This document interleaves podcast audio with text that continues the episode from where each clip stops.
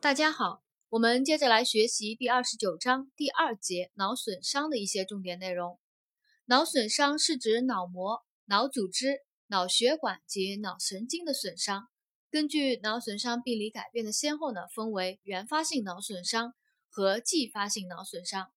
原发性脑损伤呢，是指暴力作用于头部时立即发生的脑损伤，如脑震荡、脑挫裂伤等。继发性脑损伤呢，它是指受伤一定时间以后，发生了脑水肿和颅内血肿压迫脑组织而引起的一个损伤。啊，我们下面就来学习这个原发性脑损伤啊疾病之一——脑震荡，嗯，最轻的一种脑损伤。脑震荡它是因头部受撞击啊，病人立即发生一过性的神经功能障碍，无肉眼可见的神经病理改变，但是在显微镜下呢。可见神经组织结构紊乱，脑震荡病人的一个临床表现就是伤后立即出现短暂的意识丧失，一般持续的时间不超过三十分钟啊。同时，病人呢会有面色苍白啊、出冷汗、血压下降、脉脉缓、呼吸浅慢，各种生理反射迟钝或消失啊。再有一个就是脑震荡一个特征性的一个临床表现有逆行性遗忘啊，又称有的称逆行性健忘。是脑震荡病人在意识恢复之后，对受伤时甚至受伤前一段时间内的情况不能回忆，而对往事记忆清楚，就被称为逆行性健忘啊，逆行性遗忘。脑震荡的病人呢，他的神经系统检查呢没有阳性的体征，脑震荡呢一般不需要特殊治疗啊，就是卧床休息五到七天，呃，进行一个对症处理，一般病人呢在两周之内就会恢复正常。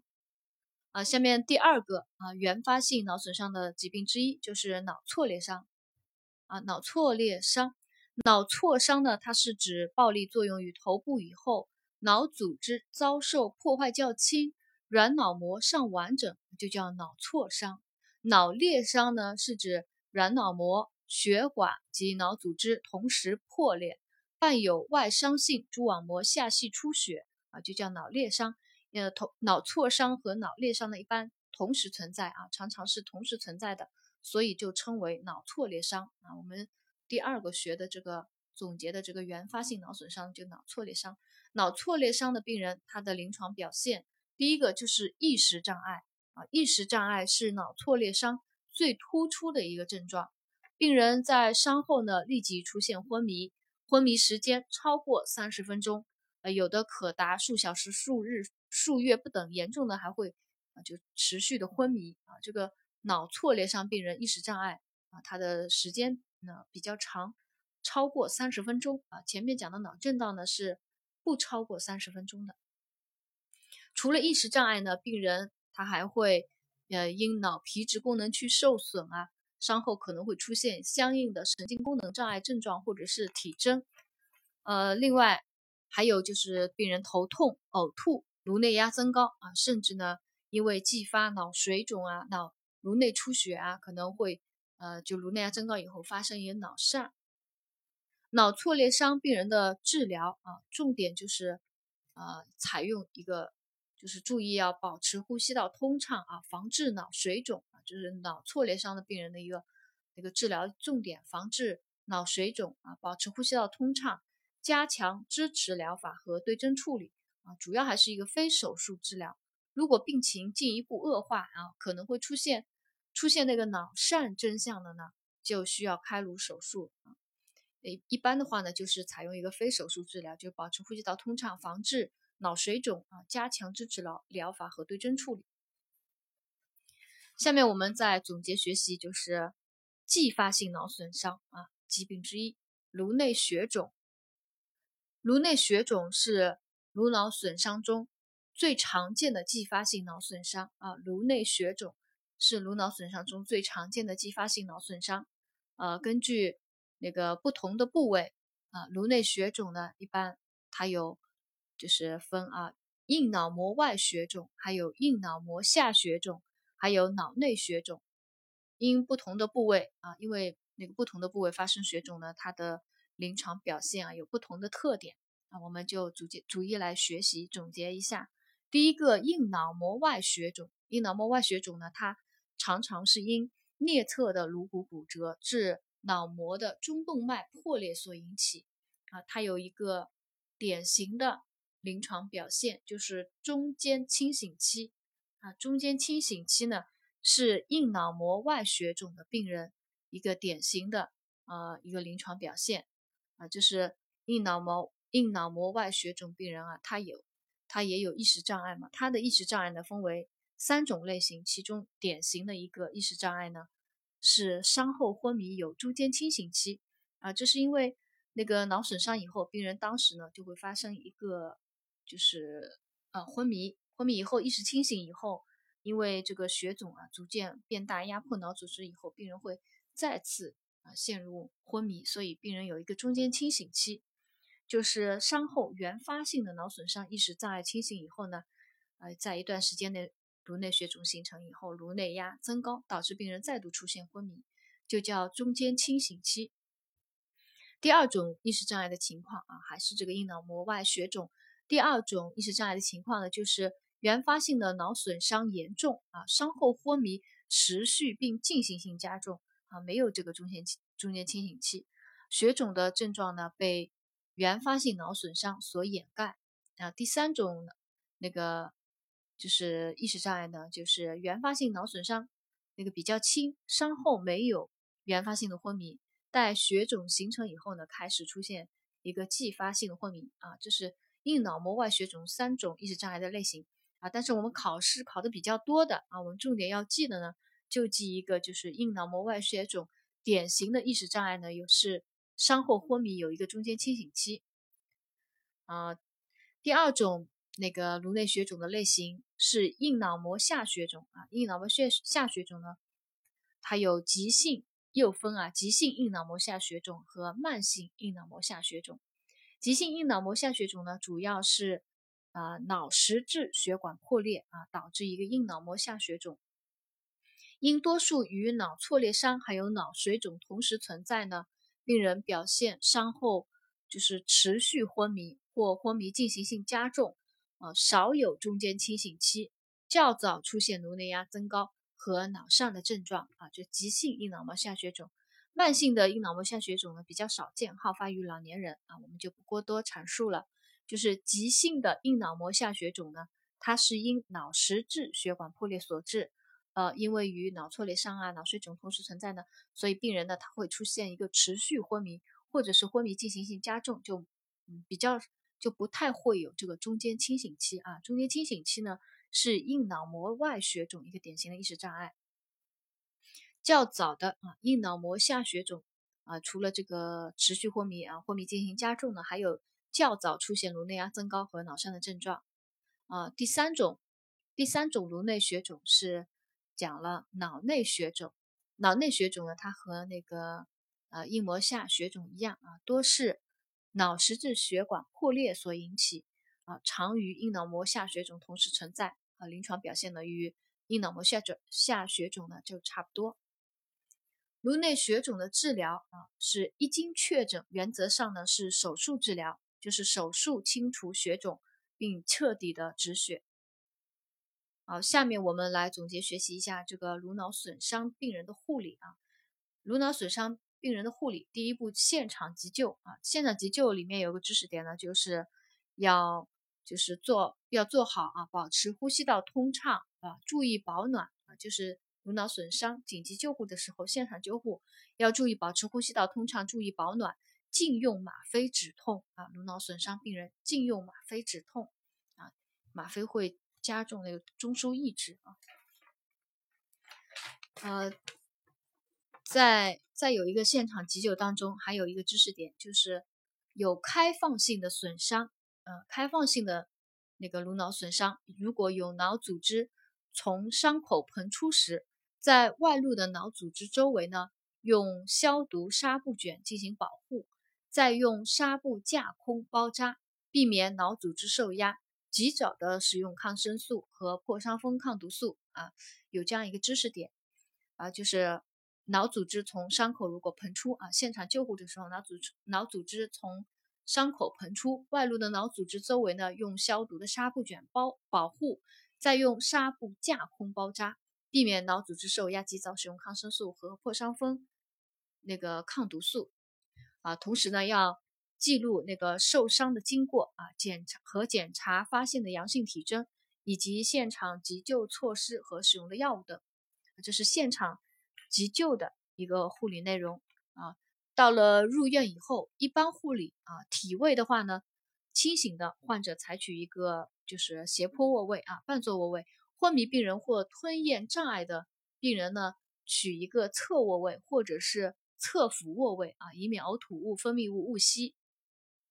昏迷的病人呢，需要进食啊，早期应用胃肠外营养，每天静脉输液量在一千五到两千毫升啊，其中含钠的电解质呢是五百毫升啊，其中含钠电解质五百毫升，不要超过五百毫升。输液的速度也不可过快，要控制。盐和水的摄入量啊，这这也控制水盐的摄入量呢，有利于就是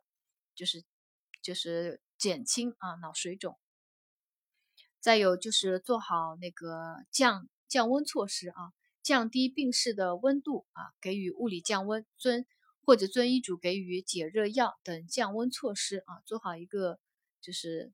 呃降温的一个护理措施。如果病人有躁动的呢？要查明原因啊，及时就是解除这个引起病人躁动的原因啊。引起病人躁动的原因呢比较多，比如说头痛啊、呼吸道不通畅、尿储留便秘等等啊，甚至就是被服被大小便浸湿以后啊，也会引起病人躁动。就病人躁动以后呢，就查明原因，及时排除，不要轻轻易的给镇静药啊，不要轻易给患者镇静药，以免影响病情观察。对躁动的病人呢，也不可就是强加约束啊，避免过病人因过分挣扎时颅内压进一步增高啊。同时呢，要做好就是保持呼吸道通畅啊。意识障碍的患者呢，容易发生误咽和误吸，还有呢下颌因为下颌松弛啊，导致舌根后坠啊，易引起呼吸道梗阻。所以呢，就是要注意保持呼吸道通畅。及时清除这个口咽部的血块和呕吐物啊，定时吸痰。舌根后坠的呢，要放置口咽通气管，必要时呢行气管插管或气管切开啊。对于那个啊，还要给予就是吸氧啊。如果这些措施仍然不能保证病人的那个换气功能的话呢，就必要的时候啊，就应用机械辅助呼吸。呃，再有就是颅脑损伤的病人呢，要严密病情观察。呃，严密病情观察呢，主要就是观察一个就是那个脑疝的先兆症状啊，主要就是防止病人发生那个脑疝啊，不错失抢救的时机。所以要做好一个病情观察。病情观察的内容呢，主要就是意识状态啊、生命体征啊，以及瞳孔啊、椎体素征，还有呃这些等等这些。啊，观察的内容，考试的重点呢，在这里又有一个啊，又有一个考点，就是呃，关于这个意识状态的一个观察，格拉斯哥昏迷计分法啊，格拉斯哥昏迷计分法，那个英文字母是 GCS 啊，格拉斯哥昏迷计分法，它是对病人的睁眼、语言和运动三方面的反应来进行评分啊，就哪三方面？一个是睁眼。一个是语言，还有一个是运动啊，这个考那个多选题啊也常考到。格拉斯哥呃昏迷计分法是呃对病人的睁眼、语言和运动三方面的反应来进行评分，最高分呢是十五分，总分如果低于八分呢就为昏迷啊，分分值越低呢意识障碍的程度就越重啊。格拉斯哥昏迷计分法我们。呃，也来在这里学习一下，这个睁眼反应呢有四个啊，不，自动睁眼是最高分四分啊，自动睁眼，呼唤睁眼呢三分，刺痛睁眼呢两分，不能睁眼是一分。言语反应啊，有的又称语言反应啊，言语反应回答正确满分五分，回答错误四分，语无伦次三分，只能发声呢是两分，不能发声是一分。啊，这个是一共有五分，运动反应呢，啊，总分满分是六分啊，它就有六项，遵医嘱活动呢是六分，刺痛定位呢是五分，躲避刺痛是四分，刺痛之躯是三分，刺痛肢生啊，生长的生啊，肢体的肢，刺痛肢生呢是两分，不能活动是一分啊，这是格拉斯哥昏迷法啊，大家就是把那个书本上有关这个内容的再去看一下。啊，这是意识状态的一个评估啊，同时呢还要观察第二条生命体征，为了避免病人躁动啊，影响这个。生命体征监测的准确性呢，应该先测病人的呼吸啊，待病人安静状态时测病人的呼吸，然后测脉搏，最后测血压啊，有这样一个顺序，就是避免病人躁动啊，影响这个生命体征测量的准确性。病人在颅脑损伤的病人啊，一般在早期呢会出现这个呃。两慢一高啊，我们在前面一章有讲到两慢一高，呼吸慢，脉搏慢，而血压高，同时有进行性的意识障碍啊，是颅内压增高所致的一个代偿性的一个生命体征改变啊，就是前面的一个知识点，它在这里呢又有讲到了下丘脑或脑干损伤呢啊，常出现中枢性高热啊，下丘脑脑干损伤的病人常会出现中枢性高热，伤后。数日出现高热呢，常提示有一个继发感染啊，这个生命体征观察里面的一个知识点。下面有个下面的知识点，严密观察病情变化。第三点就是瞳孔的一个观察，呃，这里呢也是常考的考点啊。瞳孔的观察主要就是看两侧瞳孔的那个形状、大小和对光反应。伤后立即出现一侧瞳孔散大，是原发性动眼神经损伤所致啊。伤后。立即出现一侧瞳孔散大呢，是原发性动眼神经损伤所致。伤后瞳孔正常，以后一侧瞳孔先缩小，继之进行性散大，并且对光反应减弱或消失呢，是小脑目切迹疝的眼征。啊，第二个，伤后瞳孔正常，以后一侧瞳孔先缩小，继之进行性散大，并且对光反应减弱或消失呢？是小脑目切迹疝的眼征。第三种，双侧瞳孔时大时小，变化不定，对光反应消失，伴眼球运动障碍，比如眼球分离、瞳向凝视啊，是脑干损伤的表现。第三种，双侧瞳孔时大时小，变化不定，对光反应消失，伴有眼球运动障碍，比如眼球分离、瞳向凝视，是脑干损伤的表现。第四种啊，这个就比较容易了，就是双侧瞳孔散大，对光反应消失，眼球固定，伴有深昏迷或去皮质强直呢，啊，就是病人临终前的一个表现了。呃，另外某些药物也会对瞳孔啊产生一个影响，比如阿托品、麻黄碱呢会使瞳孔散大，吗啡、氯丙嗪呢会使瞳孔缩小。啊，锥体束针，下面一个知识点，锥体束针的一个观察。伤后一段时间，如果病人出现或持续加重的肢体偏瘫，同时伴有意识障碍和瞳孔变化呢，多是小脑目切迹疝压迫了中脑的大脑角，损害其中的锥体束纤维所致。啊，这个我们呃听一听了解一下就好了。另外，病情观察的要点呢，还有病人就是剧烈头痛啊，频繁呕吐啊，可能就是病人发生了就是一个颅内压啊持续增高的一个表现。啊，还有的就是病人有躁动而没有脉搏增快的呢，要警惕就是脑疝形成。啊，这是颅脑损伤病人观察的第呃那个病人颅脑损伤病人护理的第四条啊，严密观察病情变化的